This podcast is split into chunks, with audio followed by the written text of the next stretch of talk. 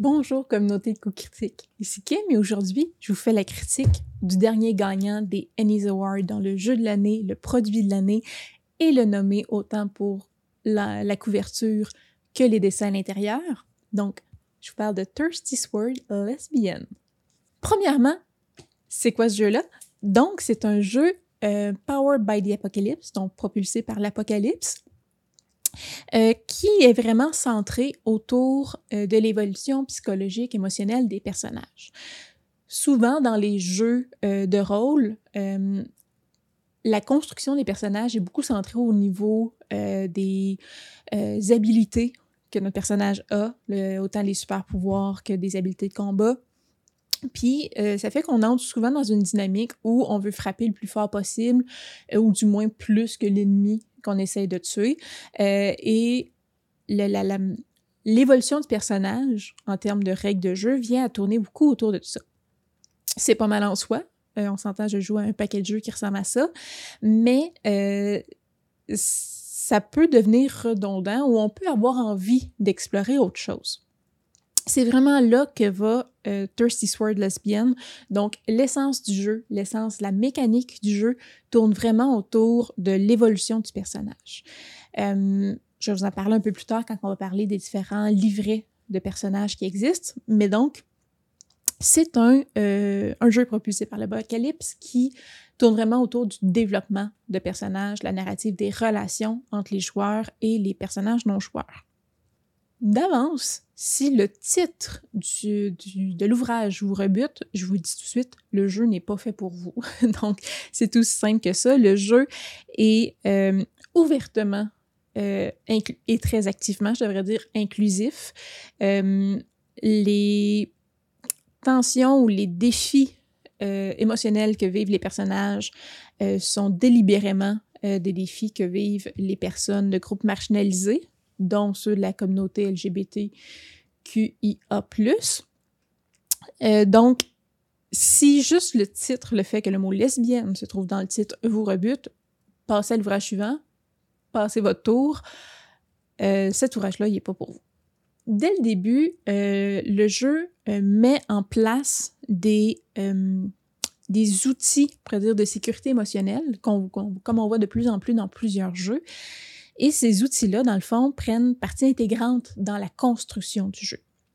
Donc, quand vient à créer l'univers euh, dans lequel on va jouer notre partie, euh, existe l'outil qui, nomme la palette où les joueurs écrivent sur une feuille les aspects qu'ils aimeraient vraiment, vraiment beaucoup explorer dans leur partie, mais aussi des limites, des choses qui, qui, qui, qui veto, qui ne veulent pas voir, ou euh, des choses derrière un voile mentionne donc des choses qui peuvent exister dans l'univers, mais qu'en tant que joueur, ils ne veulent pas vivre activement. Ça peut être autant un régime euh, euh, autoritaire euh, qui a des esclaves ou ce genre de trucs-là, de oui, ça peut exister, ça peut faire partie des tensions politiques de l'univers dans lequel on joue, mais je ne veux pas être confronté à ça comme joueur pour x, y raison. Donc, ces outils-là font vraiment partie intégrante du jeu euh, et d'autres outils aussi sont nommés, sont proposés, euh, si bien que c'est intégré dans les mécaniques. À la fin d'une session de jeu, si euh, au moins un des joueurs a utilisé un outil émotionnel qui peut être de, de, de sauvegarde émotionnelle, qui peut être seulement là, de demander aux autres autour de la table de OK, tout le monde a du fun, c'est correct. Donc, vérifier que tout le monde a du plaisir. Tous les joueurs reçoivent au moins un XP. Donc, euh, c'est vraiment comme, on pourrait dire, récompenser ou euh, imbriquer vraiment ces, réflexes-là d'empathie puis de s'assurer que tout le monde a du plaisir dans les mécaniques du jeu. Au niveau des règles, on s'entend, c'est un quand même, on s'entend classique, là, euh, jeu propulsé par l'apocalypse. Donc, on parle de livret de personnages et non pas de classe. on parle de mouvement pour cadrer les actions qui sont possibles. Le reste se déroule par la narrative ou la narration. Donc, à ces, à ces niveaux-là, on ne s'éloigne pas de ce qui existe déjà. Euh, par contre, le jeu s'inspire euh, autant euh, du jeu Masque Nouvelle Génération, qui est un autre jeu propulsé par l'Apocalypse, et Monster Art, que vous pouvez connaître aussi, en créant ce qu'on appelle les strings, donc les liens d'attachement, on pourrait dire, où les joueurs créer des liens entre eux d'influence. Ça peut être un attachement euh, émotif, donc une relation amoureuse, comme ça peut être euh, quelqu'un qui a beaucoup d'influence sur nous ou quelqu'un qui euh, a une, une information qui pourrait nous faire chanter, donc quelqu'un qui a vraiment une capacité de modifier nos actions. Donc, on a des jetons qu'on peut donner à un autre joueur quand justement il, y a un lien qui se crée d'influence entre les deux, là, positif ou négatif. Et c'est, c'est, ils appellent ça les strings, donc ces liens-là vont vraiment venir influencer euh, les mécaniques, le jeu. On peut pousser les joueurs à faire une action. S'ils refusent, dans le fond, il y a euh, soit des conditions. Donc, au lieu de perdre des points de vie, on ramasse des conditions dans ce jeu-là, un peu comme encore là dans Masque. Et euh, donc, ça, change un peu la dynamique des jeux propulsés par l'Apocalypse. On le voit dans d'autres, mais donc euh, euh, Thirsty Square Lesbian prend des innovations qu'il y a eu d'autres dans d'autres jeux et les ramasse pour en faire un jeu vraiment très complet, bien, bien organisé, bien pensé. je vous disais, dans le fond, au lieu des points de vie, c'est des conditions qu'on peut ramasser. Donc, ça peut être effrayé, euh, en colère, euh, se sentir coupable, qui viennent encore là influencer les mécaniques du jeu, qui mettent des malus quand on tente certains mouvements. Euh, et quand on ramasse toutes les conditions, alors là, notre personnage est considéré avoir perdu connaissance ou du moins hors combat, ne peut plus participer pendant un moment. Et encore là, ça, ça vient teinter le jeu parce que plus on a des conditions, plus c'est difficile de faire des actions, plus on a de chances de ramasser d'autres conditions.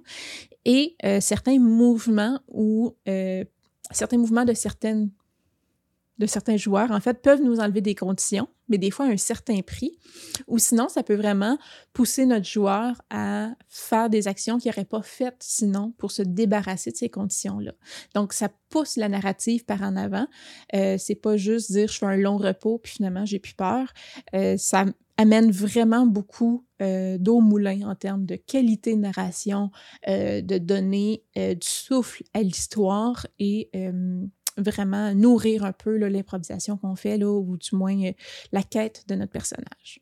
Donc, les livrets de personnages, on parle de neuf livret dans euh, le livre de jeu de base et euh, dans l'extension qui est déjà sortie parce que c'est un jeu quand même euh, de 2019 qui est sorti en fait sur Kickstarter en 2019 puis qui est maintenant cette année accessible à tout le monde. Neuf personnages dans le livre de base et dans l'extension, on en trouve encore d'autres les livrets de personnages se distinguent pas tant par les capacités différentes qu'ils ont. Oui, ils ont tous des mouvements différents et spécifiques, on s'entend, euh, mais ce qui les distingue, c'est pas tant justement les statistiques que leur quête personnelle. Donc, rapidement, dans les neuf, on retrouve euh, la bête, l'élu, euh, le dévoué, l'infâme, la sorcière de la nature, la chercheure, la sorcière effrayante, euh, le filou et euh, l'escroc. Donc, ces personnages-là ont toutes des quêtes personnelles. Par exemple, je vous parle euh, de la sorcière effrayante. Le conflit central de ce personnage-là, c'est de naviguer la, la, pression pour se conformer versus son désir propre d'être soi-même, dans le fond, et de ses, ses amis monstrueux. Si on parle de la chercheure, dans le fond, c'est le conflit euh, qui euh, confronte euh, la tradition, puis les valeurs traditionnelles, dans le fond, dans lesquelles on, est, on a grandi, contre le sentiment de justice et le développement de ses valeurs personnelles propres. Les personnages sont comme ça, ou les, les livrets de personnages sont centrés comme ça, avec des conflits internes qu'on retrouve en fait bon, oui, beaucoup dans la communauté LGBTQIA, mais aussi beaucoup, beaucoup euh, dans euh, tous les groupes marginalisés. Donc, vous n'êtes pas obligé de faire partie de la communauté pour jouer à ce jeu-là, et c'est bien spécifié dans le livre aussi. Euh, mais je vous dirais que les conflits qu'on retrouve justement dans les différents carnets de personnages sont des conflits intérieurs que beaucoup de gens ont pu vivre euh, s'ils ne se reconnaissent pas dans des normes sociales. Euh, si on se sent exclu, si on se sent obligé de se conformer à une image quelconque de ce qu'on devrait accomplir, euh, on peut facilement se reconnaître dans ces conflits-là, de ces conflits intérieurs-là. Donc, les livrets personnages, encore là, sont super bien expliqués. Là, c'est vraiment axé sur, euh, comme je disais, les conflits intérieurs, mais les mouvements aussi. Euh, il y a des mouvements beaucoup plus d'action, mais il y a quand même beaucoup de mouvements qui sont en lien avec ça, en, lien avec la création de liens avec d'autres personnages. Il y a aussi à chaque fois un paragraphe sur comment jouer ou comment aborder ce type de personnage-là pour donner des idées à des joueurs qui sont moins aguerris. Euh, et donc, c'est un livre qui est super bien construit pour les nouveaux joueurs. Il y a beaucoup d'exemples, il y a beaucoup de conseils euh, si on en a besoin. Euh, mais ça laisse encore là toute la marge de manœuvre qu'on pourrait vouloir en tant que joueur plus expérimenté. Euh, donc, c'est un super bon jeu, super bien construit à ce niveau-là. Ensuite, dans le, livre, on a une section réservée au maître de jeu, section qui explique, comme à l'habitude, les mouvements disponibles au maître de jeu. Et encore là, euh, j'ai quand même quelques livres propulsé par l'apocalypse derrière la cravate, qu'on passe de culte à masque nouvelle génération, Root, Monster Art, euh, Monster of the Week. On s'entend, là, il y en a une pléthore de livres de, euh, propulsés par l'apocalypse. Et je vous dirais que dans ceux que j'ai lus, c'est probablement le, plus aidant, le mieux construit pour les maîtres de jeu. On, on, donne des conseils, on guide, on donne des exemples de quoi faire ou comment qu'on peut réagir dans certaines situations. Euh, c'est On s'entend que le jeu peut se prêter à un paquet d'histoires différentes, un paquet d'univers différents et aussi plusieurs tons différents. Donc, on vient aussi expliquer quel genre de mouvement ou quel genre de degré de conséquences on peut mettre euh, lorsqu'il y a un échec des joueurs. Euh, dépendamment du ton qu'on veut donner. Est-ce qu'on veut que ça soit une partie plus difficile? Est-ce qu'on veut que ça soit beaucoup plus léger euh, comme histoire? Bon, juste une partie pour avoir du plaisir, sans avoir de graves conséquences euh, aux échecs des joueurs.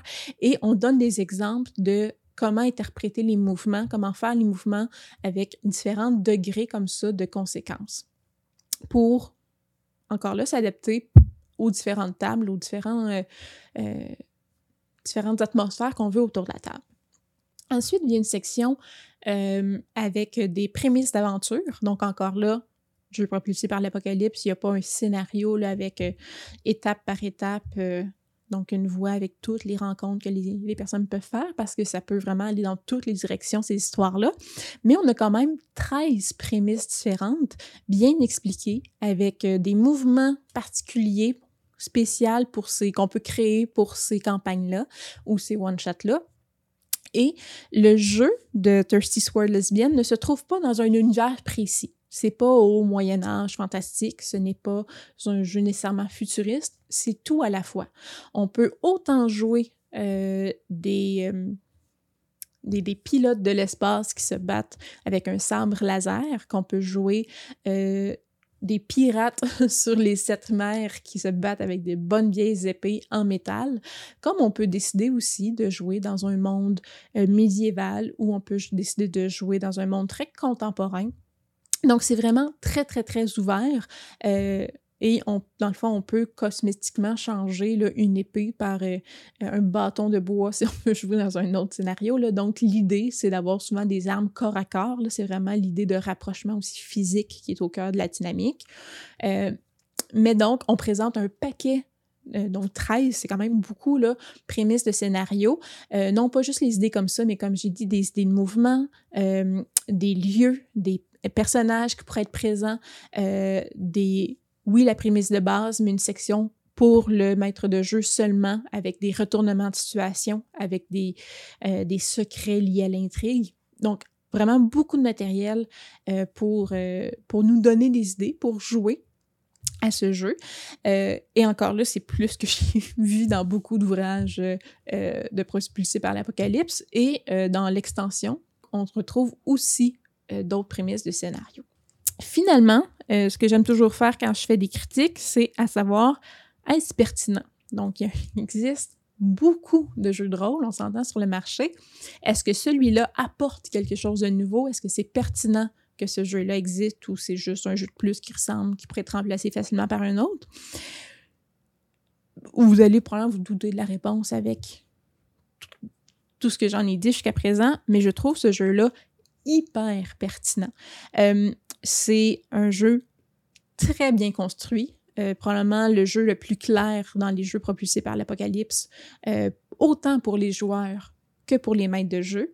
Euh, il prend le meilleur du système propulsé par l'Apocalypse, autant que des systèmes, des jeux qui utilisent ce système-là, mais qui ont quand même trouvé moyen d'innover. Donc, Mask, Monster Art, entre autres. Et euh, dans le fond, c'est une combinaison de toutes ces, euh, ces, idées-là euh, qui, je voudrais, sont très bien liées ensemble et qui sont très bien utilisées. ça se file pas du tout, justement, comme une courte pointe où on met plusieurs éléments ensemble. Tout est super bien lié, tout est fluide. Donc, un jeu super bien réfléchi, super bien pensé. un jeu qui est aussi en termes de, visuel, à mon sens, magnifique. C'est pas pour rien qu'il a été nommé au Ennis dans, les catégories euh, artistiques visuelles. Euh, et euh, juste le thème, donc l'idée d'apporter ce jeu-là de conflit intérieur, de développement, puis un jeu qui est pensé justement pour activement inclure des personnes qui sont habituellement exclues. Donc, activement inclure euh, des personnes euh, qui sont marginalisées dans la communauté du jeu de rôle, dire, ben voici, cet, ouvrage-là est pensé à vous, est pensé pour vous. Euh, je trouve ça quand même, merveilleux, là, mais donc, je trouve ce livre-là euh, merveilleux pour ces raisons-là, vive l'inclusion.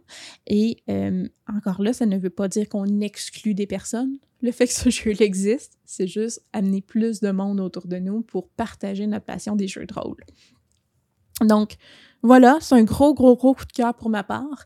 Euh, je ne saurais que vous le conseiller. Donc, magnifique jeu de April Kit Walsh de Evil Hat Production.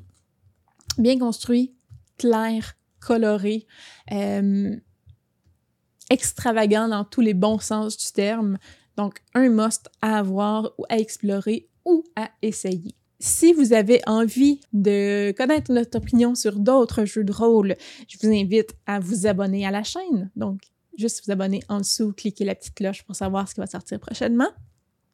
Vous pouvez aussi nous suivre sur notre page Facebook euh, où on parle aussi d'actualités euh, liées au jeu de rôle. Et finalement, si vous avez un peu trop de pièces d'or dans vos poches, vous pouvez vous abonner à Patreon pour avoir nos vidéos en avance et aussi euh, pour avoir quelques exclusivités comme des cartes pour jouer des parties de jeu de rôle. Donc voilà, là-dessus, je vous laisse aller vous amuser avec votre jeu de rôle préféré ou explorer de nouveaux jeux de rôle. Et on se dit à la prochaine. Bye!